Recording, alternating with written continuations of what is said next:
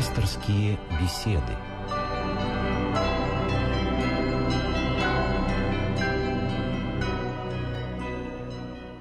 В эфире еженедельная программа из цикла «Мир. Человек. Слово». Наш пастор сегодня священник Михаил Прокопенко. Здрасте, отец Михаил. Добрый вечер.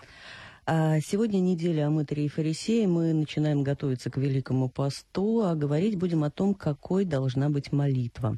Ждем ваших вопросов и мнений по телефону 956 15 14, 956 15 14, код Москвы 495.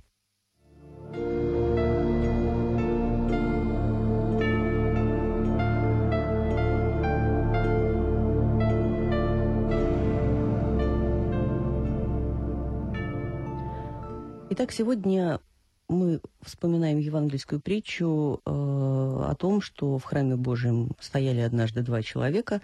Один на виду у всех усердно и искренне благодарил Бога за то, что тот сделал его праведником, исполняющим все правила обряды, все каноны и заповеди. Другой прятался за колонной и, плача, повторял только одно «Господи, милости будь ко мне грешному». Евангелист Лука говорит нам, что э, большей благодатью будет одарен второй грешный мытарь, а э, сборщик подати, а фарисей первый за свои труды без благодати тоже не останется, но будет лишь вторым э, в этом, ну, простите, такое слово использую, рейтинге. Да, а почему? Дело в гордости, в искренности молитвы. В чем между ними разница? Ну, надо сказать, что разница между ними существенная. Вот если мы просто прислушаемся к тексту тех молитв, которые произносили два этих человека – то мы увидим, что фарисей при всей его праведности, он был человеком действительно, наверное, достойным. Он был человеком, который исполнял предписание Божьего закона, он э, был человеком социально активным, да, он жертвовал Богу десятую часть всех своих доходов, он был человеком авторитетным, ну и он считал, что, наверное, он может вот так вот предстоять Богу и благодарить Его за все доброе, что Бог ему посылает. Вот. Но э, он только начал хорошо. «Боже, благодарю Тебя». Все, все остальное, что говорил он, это было то, что совершенно увело его э, от... Э, совершенно увело его из... Э, совершенно увело его от э, молитвы, и он стал, подобно какой-то такой пружине или стружке, его мысль стала завиваться вокруг себя самого, вокруг пустого места – какой чудесный я и да. песенка моя. Благодарю тебя за то, что я не такой, как другие люди. Я пощусь два раза в неделю. Э, вот. Я э, не как э, не прелюбодей, не хищник, и не такой, как вот этот вот мытарь. Он даже показал на ближнего, он стал осуждать ближних людей. Ближних людей. То есть только первые слова его были, в собственном смысле, угодны Богу. Все остальное это было пустота, дмение. Это было то, что совершенно обесценило весь подвиг его жизни, если можно так сказать. А вот Мытарь молился иначе. Мытарь не был обращен на себя. Его молитва, протекавшая от сердца, она звучала так «Боже, милостив, будь ко мне грешнику». И он просил, на самом деле, у Бога того единственного, что необходимо, то есть милости Его, Божие милосердие. Он, не, э, он никак даже на свои согрешения не, э, не обращался. То есть вот такого болезненной самости в его молитве не было – он мог бы начать, например, какой-то, так сказать, глубоким психологизмом перечислять свои грехи, но он делать этого не стал. Он не стал э, вот это вот, не начал это горделивое пережевывание своей собственной э, личности перед Богом. Да, он просил Бога милосердия. И поэтому ушел из храма более оправданным в дом свой, чем тот, кто молился надменно, и кто, собственно, только первые слова его были, собственно, слова молитвы. Все остальное это была горделивая похвальба. Меня всегда в, в этой вот короткой маленькой молитве э, поражало, что человек даже не просит его простить, он просит его просто пожалеть, да, быть к нему милостивым одарить милостью Божией. Да, и вы знаете, это тоже примечательно, потому что это не просьба о статусе. Что такое, что такое просьба «прошу меня простить»? Ну, восстанови меня в прежнем достоинстве, да, если да, иными словами. Да, да. А здесь о другом речь он э, не ожидает какого-то, так сказать, ощутимого, зримого сейчас результата. Он просто милосердие. Каким будет это милосердие, это он оставляет на Божье произволение. Поистине глубокая молитва, и поэтому Собственно, каждое утро православного христианина, вот если мы откроем молитвослов, утренняя молитва написано, то, с чего мы начинаем молиться каждый день. Вот с этой молитвы мытаря. Вот так этот мытарь вошел в историю. Иногда говорят, что это притча, это действительно притча, но э, я думаю, что это описание реально живших людей. Спаситель ведь не сочинял ничего для нас. Да, он брал, брал историю да. из жизни. Это, видимо, пример двух реально живших людей. И, может быть, те люди, которые были его современниками, э, читая потом евангельские свитки, они могли узнать даже себя там. Возможно.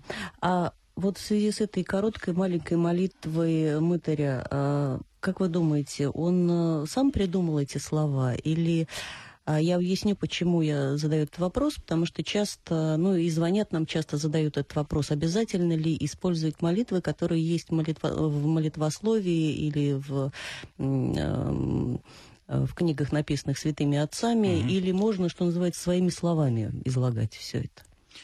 Ну, мы видим, что, во-первых, молитва мытаря, э, если можно так сказать, она лежала вполне в русле молитвенной традиции избранного народа. Если мы откроем псалтирь, там очень много близких по содержанию, если не по форме, молитвенных обращений к Богу. То есть это, можно сказать, это молитва, хотя она проистекала от сердца, хотя она была наверняка составлена этим человеком, если можно так сказать, э, вот прямо сейчас, да, спонтанно, искренне. Тем не менее, она лежала в русле, в русле традиции молитвенной э, избранного народа, в русле ветхозаветной молитвенной традиции. С другой же стороны, вот мы смотрим на фарисея и смотрим на его слова, о чем он молился. Это чисто вода из себятина. И, несомненно, важно молиться своими словами. И всякий человек, который чего-то у Бога когда-то просил, он делал это и своими словами тоже – и без этого никуда не деться. В конце концов, дети научаются молиться своими словами сначала, а потом они уже приходят и к церковной молитве, начинают понимать э, слова, ну, церковно-славянский язык и так далее. Вот. Но э, тем не менее, ориентироваться на те молитвы, которые уже опробованы преданием церкви, которые уже тысячу лет или больше тысячи лет используются в церкви, это дело совершенно правильно необходимое. Тогда мы не будем просить у Бога суеты. Мы не будем э, трещать перед Ним пустыми словами, как это делал в данном случае фарисей. Потому что если мы посмотрим на те молитвы, которые вошли в употребление, которые наполняют наши молитвословы, да, особенно если это молитвословы, которые, так сказать, изданы по благословению церковной власти, то там нет ничего такого, за что можно подвергнуться осуждению. Ни в одной из этих молитв мы не молимся о суете и о каких-то, так сказать, суетных вещах и вещах греховных. Но вам не кажется, вот э, вы упомянули уже э, старославянский язык, а многие современных людей, э, особенно молодых, они не всегда и в современном русском литературном все понимают языке. Вот, что же говорить о старославянском? Вот вам не кажется, что вот эти вот а, старые, написанные святыми отцами молитвы, написанные тем более на старославянском языке, при всей э, усердности, да, с угу. которыми они их э, выучивают, они превращаются в что-то вроде заклинания. Вот, то есть это вот э, ну, простите, что я так скажу, да, угу. некая магическая формула, да, тем более, что сейчас огромное распространение получили вот эти вот книжонки, которые я, честно говоря, эм, очень не люблю, э, из серии какого святого к какому месту приложить, чтобы все прошло, да, угу. и молитвы на всякий случай жизни и так далее. Зуб заболел, или там, я не знаю, мизинец на ноге э, воспалился. Вот на, на каждый случай есть э, молитва. Ну, во-первых, э, можно даже самые возвышенные слова сделать заклинаниями и произносить их бессмысленно, да? А с другой стороны, вот такой человек, вот он, к примеру, э, признается в любви к своей девушке, да, которую хочет видеть впоследствии своей супругой и прочее. Неужели те слова, которые будут к ней обращать, будут произносить бесчувственно? Думаю, что нет. Если он, конечно, не, не окончательно испортившийся человек. Вот так и здесь. Молитвенный подвиг – это своего рода творчество, которое не терпит рутины, которое требует каждый раз переживания тех слов, которые мы произносим. Если что-то среди этих слов непонятно, то э, с этой непонятностью не стоит жить. В конце концов, это язык очень близкий современному русскому. И смысл его при некоторых, может, каких-то нюансах, он вполне прозрачен – и немного усилий нужно, чтобы Да, да, это совершенно... Это, если люди умудряются несколько языков выучивать, да, особенно современные молодые люди, да, они все, многие из них говорят спокойно на двух-трех европейских языках. Вот, и понимают еще пару. Вот, если, например, люди э, владеют там ну, несколькими э, сленгами и диалектами, то уж э, такой язык, как славянский, с, не понимать его, это, по-моему, просто уже, так сказать, ну, какое-то проявление, скорее всего, лени. Хотя, конечно, можно, можно признать, что это есть там места и темные для понимания, есть так, так называемые паронимы, да, когда слова, слова, имеющие одинаковое звучание в русском и славянском, имеют Значение разный разные. смысл. Да. Но э, число таких вещей крайне ограничено, и, в общем, обычный человек, который э, привык молиться Богу, который просто ходит в церковь, он через год-два все эти места уже знает очень хорошо. Вот он научается разбираться в формах глагола, если он, конечно, не лентяй. Вот, поэтому ничего смертельного здесь нет. Ну и надо сказать еще вот что. Э, ведь и русский язык то есть сложно хорошо знать и понимать его, да, если не понимать языка славянского. Русскую поэзию. Да, безусловно, конечно. Вот. Классическую русскую литературу. Смысл многих пословиц, поговорок, каких-то устоявшихся речевых наших э, штампов. Многие из них имеют церковное происхождение. 956-15-14 наш телефон. Э, с нами сегодня а, э, священник Михаил Прокопенко. Я вижу, у нас Москва а, давно ждет возможности задать свой вопрос. Здравствуйте, мы вас слушаем. Здравствуйте. Э, батюшка, благословите. Добрый вечер. Вопрос такой. Что такое умная молитва? Умной молитвой называют молитву, которая совершается в уме человека, без произнесение ее устами. Умная молитва – это, можно сказать, что это долг всякого человека, потому что ум наш неизбежно должен участвовать в любой молитве. Либо это соборная молитва в храме, либо это келейная молитва дома. Э, то есть ум никогда не должен устраняться от эм, молитвенного делания. Иначе это будет просто механическое повторение каких-то слов, либо, э, либо что-то еще. С другой стороны, умной молитвой называют иногда э, некоторые, так сказать, особые такие монашеские молитвенные практики, которые эм, новоначальным христианам, наверное, были бы слишком сложны, потому что они требуют очень сосредоточенной и очень строгой, эм, строгой душевной духовной жизни, которая в условиях вот нашего бурлящего мира – наверное, возможно, но после, думаю, большого-большого опыта просто благочестивой жизни в миру, э, я думаю, нужно говорить о десятках лет. Иными словами, мечтать о такой молитве, наверное, все-таки э, дерзко и предосудительно. Хотя ум наш никогда, еще раз повторю, не должен устраняться от молитвенного делания. Каждый из тех слов, которые мы произносим перед Богом, должно, несомненно, касаться нашего ума и нашего сердца. Ну, то есть формально умная молитва – это молитва, не произносимая вслух, да, ну, если брать... можно так сказать, да, да это, ну, самое, это самое простое, да. приближение, да. А, Нижний Новгород у нас на связи, спасибо, что дождались, здравствуйте, мы вас слушаем. Здравствуйте, Александр Панкрат Слышкин. Добрый вечер. Благословите, батюшка. Бог вас благословит.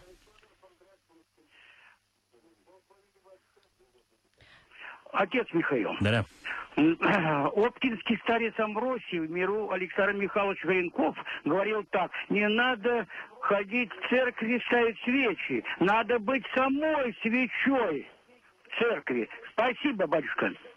Вы знаете, э, оптинский старец Амвросий был человеком огромных дарований и человеком, оставившим довольно обширное наследие. Он э, встречался ежедневно сотнями и тысячами людей.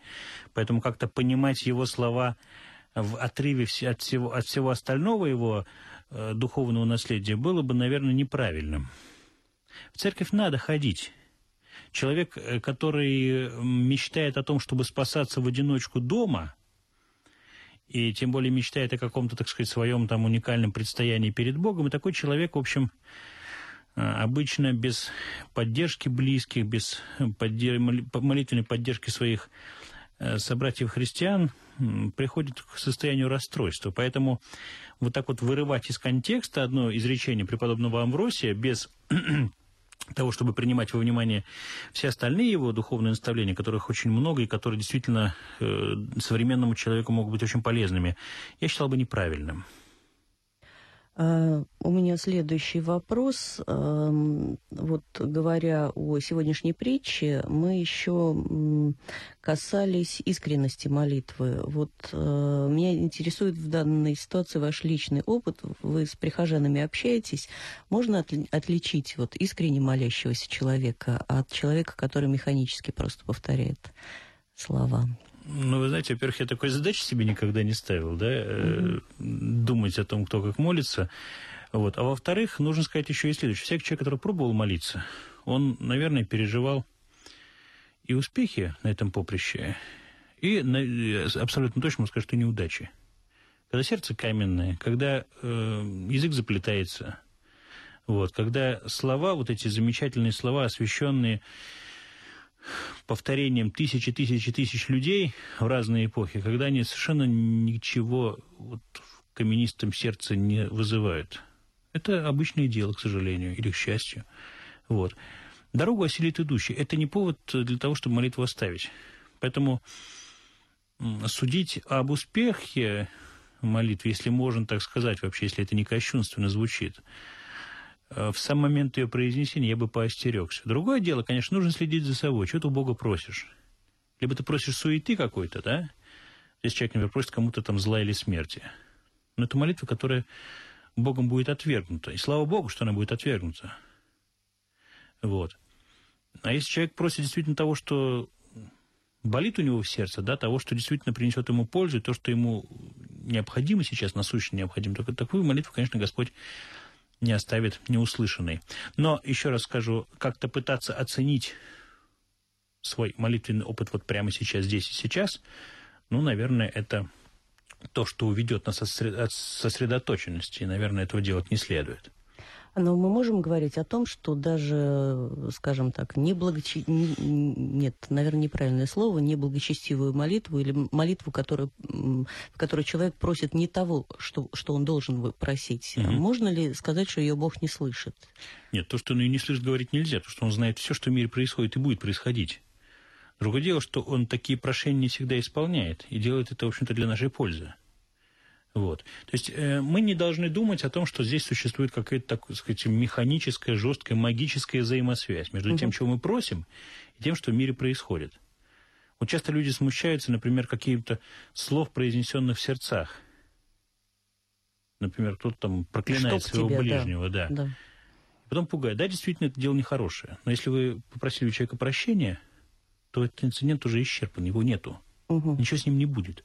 Потому что глупости Господь не исполняет.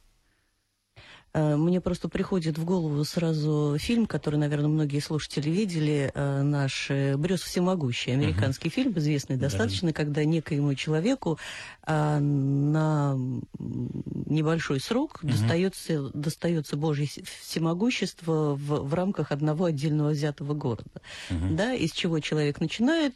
Он начинает с того, что сначала он делает то, что хочется ему, вот, чтобы там перед ним пробок не было, да, в автомобильных и так далее. А, а когда он понимает, что он слышит все просьбы mm-hmm. людей этого города, он решает от них избавиться очень простым способом, всем отвечает «да». И в городе наступает хаос. Вот. Я думаю, что это вот то, то как раз о чем вы говорили, э, э, неправильно я, наверное, скажу, Господь не дурей нас, да, и Он, видимо, разбирается ну, конечно, в том, да, потому что... что нам нужно, а что нам не нужно. Человеческие желания бывают сиюминутными, да? да? Они бывают очень такими страстными, они бывают очень ограниченными. Вот, они бывают продиктованы э, какими-то нашими такими греховными, откровенными состояниями. Угу. Вот, поэтому...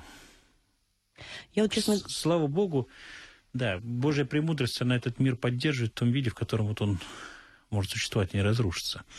Я, честно говоря, по себе даже э, эм, иногда это вот вижу, потому что есть вещи, которые, как мне кажется, мне очень нужны вот прямо сейчас. Да? Угу. Они э, часто исполняются, но не, не в ту секунду, да, вот или в ту неделю, когда я о них просила, а там через месяц, через полгода, через год, тогда, когда это оказывается действительно нужным. Вот. Или наоборот, когда это не нужно мне, и когда я могу понять, что мне это и было не нужно. Вот. И эти э, исполнения желаний эти, они, э, я говорю, вот когда е... мне кажется иногда, что вот в таких ситуациях Господь дает мне возможность подумать Да? А, а тебе нужно это было? Вот. Ну да, и в конце концов не укореняться в своем эгоизме, да, да потому что верно. если все исполняется моментально, то серьезная молитва Господь исполняет моментально, да, вот молился этот мытарь, да. Божьей милости будем не грешным. Господь послал ему свою милость тут же, сейчас же. Совершенно верно, да. Вот. А вещи менее серьезные, иногда приходится подождать их. Тут можно вспомнить, например, ну, опыт такой, который доступен, например, людям, у которых, у которых есть дети. Угу. Вот. Ну и все мы помним сами свой детский опыт. Если все наши желания исполняются моментально, обычно с родителями это трудно. Вот с бабушкой немножко попроще, да, да с дедушкой. Да, да, да, да. Вот. То э, смотришь на такого младенчика, да, или там ребеночка, он уже просто развинчен. Да. Он, ему, он не знает, что ему делать. Вот все. Вот захотел он такую да. игрушку, он, он ее получил. Да. И в конце концов он приходит в какое-то очень такое непонятное и странное состояние. Вот если он подождет, например, своего дня рождения или праздника, угу. Рождества Христова или Пасхи, или там Дня Ангела, или еще чего-нибудь, то и отношение к тому, что он получает, будет совершенно другим. Это будет отношение, наверное, такое бережное, благоговейное, благодарное. Вот. В известной степени мы... Наши отношения с Богом – это тоже отношения детей с любящим отцом. Вот. И, наверное, вот этот образ будет самым правильным и самым верным для понимания того, а какой должна быть наша молитва к Богу. Она должна быть, должна быть настойчивой. Вот. Она должна быть, э, должна быть соединена с любовью к Нему. Она должна быть соединена с известной долей страха. В том смысле, не в том смысле, что какого-то ужаса такого э, леденящего душу, да, а страха благоговейного.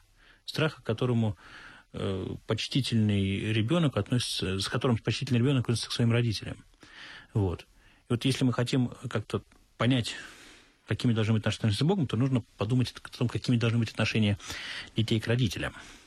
956-15-14, наш телефон. А, из Москвы у нас еще один телефонный звонок. Спасибо, что дождались. Здравствуйте. Говорите, пожалуйста.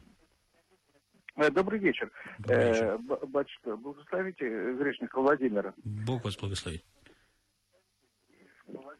У меня такой вопрос. Я вот часто бываю в церкви практически каждую стараюсь быть в субботу-воскресенье э, у святых икон. И подойдя к иконе, э, отстояв, естественно, очередь, когда там эта очередь есть, вот, э, то причем подойти я два раза молюсь э, мысленно, а потом приближаюсь э, к иконе и, и, так сказать, прислоняюсь к ней, или, так сказать, э, целую ее отхожу, поклонившись, естественно, и молюсь третий раз. И после этого отхожу. Правильно ли я делаю? И существует ли вообще какой-то ритуал в этом отношении? Спасибо большое. Ну да, есть такой обычай, действительно так. Дважды э, помолиться и поклониться перед тем, как приложиться к иконе, затем еще раз третий раз. Это, здесь мы посмотрим, например, на э, на монастырский быт, да, на монастырский, так сказать, э, ритуал, если можно так сказать, там примерно так все и устроено.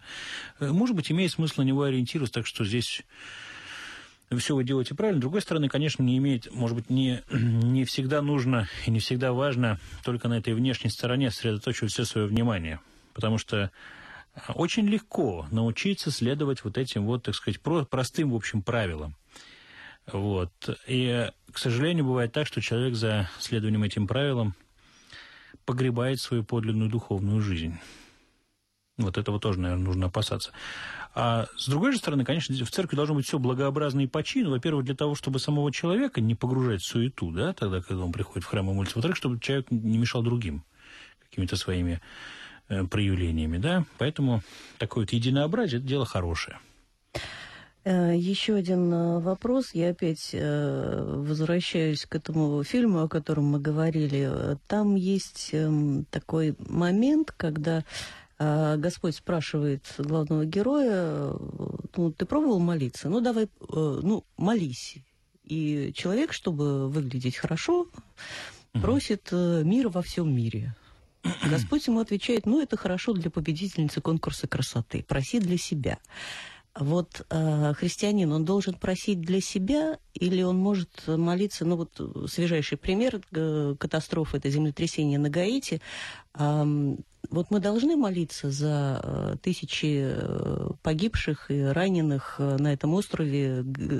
Там люди воду исповедуют. Мы должны молиться о них. Чтобы у них все наладилось, чтобы все было хорошо? Или У мы должны просить для себя? К сожалению, есть и наши соотечественники, которые же тоже будут Да, безусловно, конечно, да. Вот, вы знаете, я прямо отвечать на вопрос, наверное, не стал бы, а вот э, обратил бы внимание всех слушателей на то, о чем вообще молится церковь, в том числе, так сказать, Мгм. во всеуслышание, да? Да. О том, какая молитва возносится, например, на так называемый мирный ектинии в начале всякого богослужения. Церковь-то молится буквально обо всем. О мире всего мира, кстати, вот та молитва, которая Да, э, да. вы говорите о фильме, да? О благостоянии церкви, вот. Она молится о власти имущих, о воинстве, о православных людях. Вот. Она молится о хорошей погоде, о, тем, кто, о тех, кто претерпевает какие-то лишения, о тех, кто болен, о тех, кто Мгм. находится в пути, вот, кто в пленении и так далее и тому подобное. Поэтому можно сказать, что даже общественное богослужение, оно объемлет собой буквально все человеческие нужды. А если мы возьмем, например, так называемые евхаристические молитвы, то есть те молитвы, которые читаются во время совершения божественной литургии в алтаре, они сейчас, к сожалению, читаются а, тихо, да, тайно в алтаре, а раньше они читались в Древней Церкви, во услышании всего народа, то там, особенно вот э, сейчас будет Великий пост, там будет совершаться литургия Василия Великого, то вот в молитвах литургии Василия Великого очень трогательными, ясными и сильными словами церковь просит Бога э, буквально обо всех нуждах, которые есть у людей, о единомыслии их семей, о тех людях, кто э, претерпевает какие-то лишения, о, о- о том, кого, может быть, и по, по своей многозаботливости и вспомнить не можем, да, и очень такие...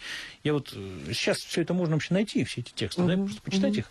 Да. Вот, так что э, ничто, никакое, никакая человеческая нужда не остается вне, вне вни- внимания церкви. Это ориентир для всех людей, кто, собственно, молится Богу. Если церковь об этом молится, то и мы тоже должны молиться. А, И, наверное, последний вопрос. Время наше кончается окончательно. Вот молитва – это особое состояние души, да, это особое состояние мозга. Вот я э, тут, э, пока готовилась к программе, нашла м, статью в одной из газет о таких исследованиях, которые в Санкт-Петербурге проводятся, о том, что существует, оказывается, некое молитвенное бодрствование, когда отключается кора голово- головного мозга, и человек, э, ну, нельзя даже сказать, что он думает, да, а вот воспринимает информацию как-то напрямую. Э, Вот как вы относитесь к такой вот идее о некоем особом состоянии головного мозга? Не знаю, по-моему, ты, я видел эти сообщения, так они, по-моему, носят, носят характер э, курьеза откровенного, потому что но ведь наверняка вот это состояние человеческого мозга можно воспроизвести с помощью какого-нибудь правильно подобранного медикамента. Какие есть теперь препараты, которые вызывают эйфорию или, наоборот, подавленность и скорбь? Вот внешние состояния никогда не могут быть критерием успешности молитвы. Поэтому вот к этим э, сообщениям я отнесся к крайней степени осторожности.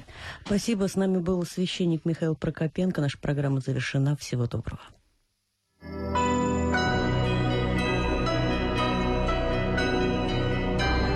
Вы слушали программу «Пасторские беседы» из цикла «Мир, человек, слово».